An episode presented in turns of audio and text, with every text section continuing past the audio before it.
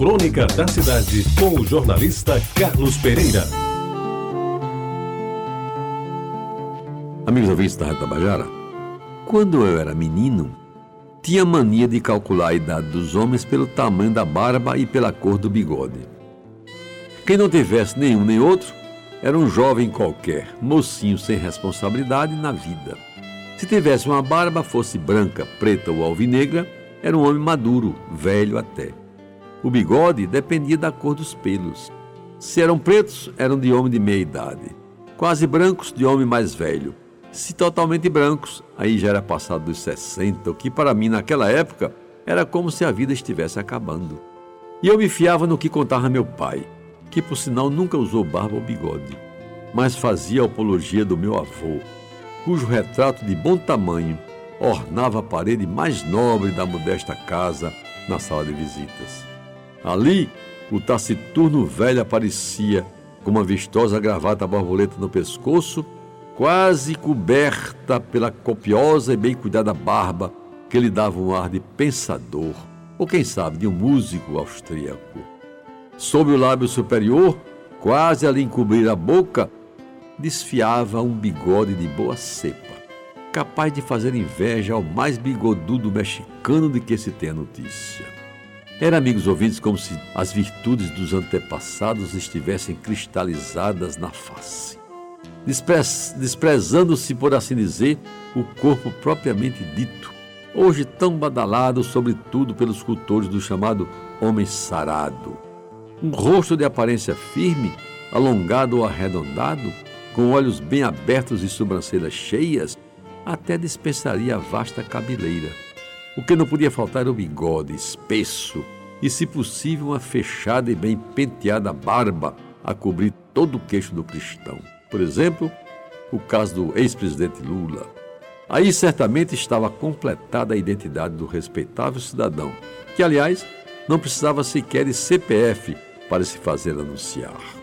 Pois bem, talvez influenciado por aquelas lições de vida e de vastidões capilares, tentei, ainda adolescente, criar e alimentar bigode e barba, no que, diga-se de passagem, fui muito mal sucedido. Nenhum dos dois atributos me saiu bem, o que me fez desistir do intento, mas não renunciar a ele definitivamente.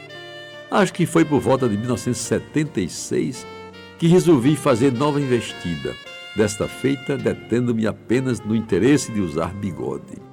Quem sabe para mostrar que estava chegando aos 40 anos. Há tempo bom. Como se isso me tornasse mais respeitável. Comecei a cuidar, com carinho e atenção, da área onde originais buços apareciam firmes e resolutos. Para resumir, amigos ouvintes, durante quase 20 anos ostentei um alentado bigode que me fez bem diferente daquele Carlinhos imberbe conhecido de todos em Jaguaribe mas em 1994, lembro bem, numa manhã de domingo, resolvi dar cabo do ornamento que me acompanhou durante o período dos chamados Anos de Chumbo, em que no país reinava a ditadura militar. A Gillette começou seu trabalho fatídico pelo lado esquerdo e, ao me ver no espelho com o bigode pela metade, já não podia voltar atrás. A sorte foi lançada e lá se foi ele com espuma e tudo para o mais comum dos ralos. E a explicação da sentença de morte do bigode só pode ser dada pela lógica esportiva. Todos sabem que eu sou empedernido torcedor do Botafogo, portanto, alvinegro de coração. Pois bem, enquanto o bigode era preto, tisnado de branco, tudo bem. Afinal, eram as cores da minha agremiação. Mas no tempo em que os seus tons negros foram se embranquecendo, chegou a hora de mandá-lo, quem sabe, para a Vila Belmiro, pois bigode branco deve ficar muito bem para os torcedores do Santos e não para os botafoguenses. Mas não é o meu caso, e eu apenas faço o registro para dizer que já vão 20 anos sem bigode. E eu dedico esta crônica, com bigode e tudo, ao amigo Mário Sérgio, que de vez em quando está de barba, está de bigode. E este ano 2015 parece que ele está de cara lisa. Um abraço para todos. Você ouviu Crônica da Cidade com o jornalista Carlos Pereira.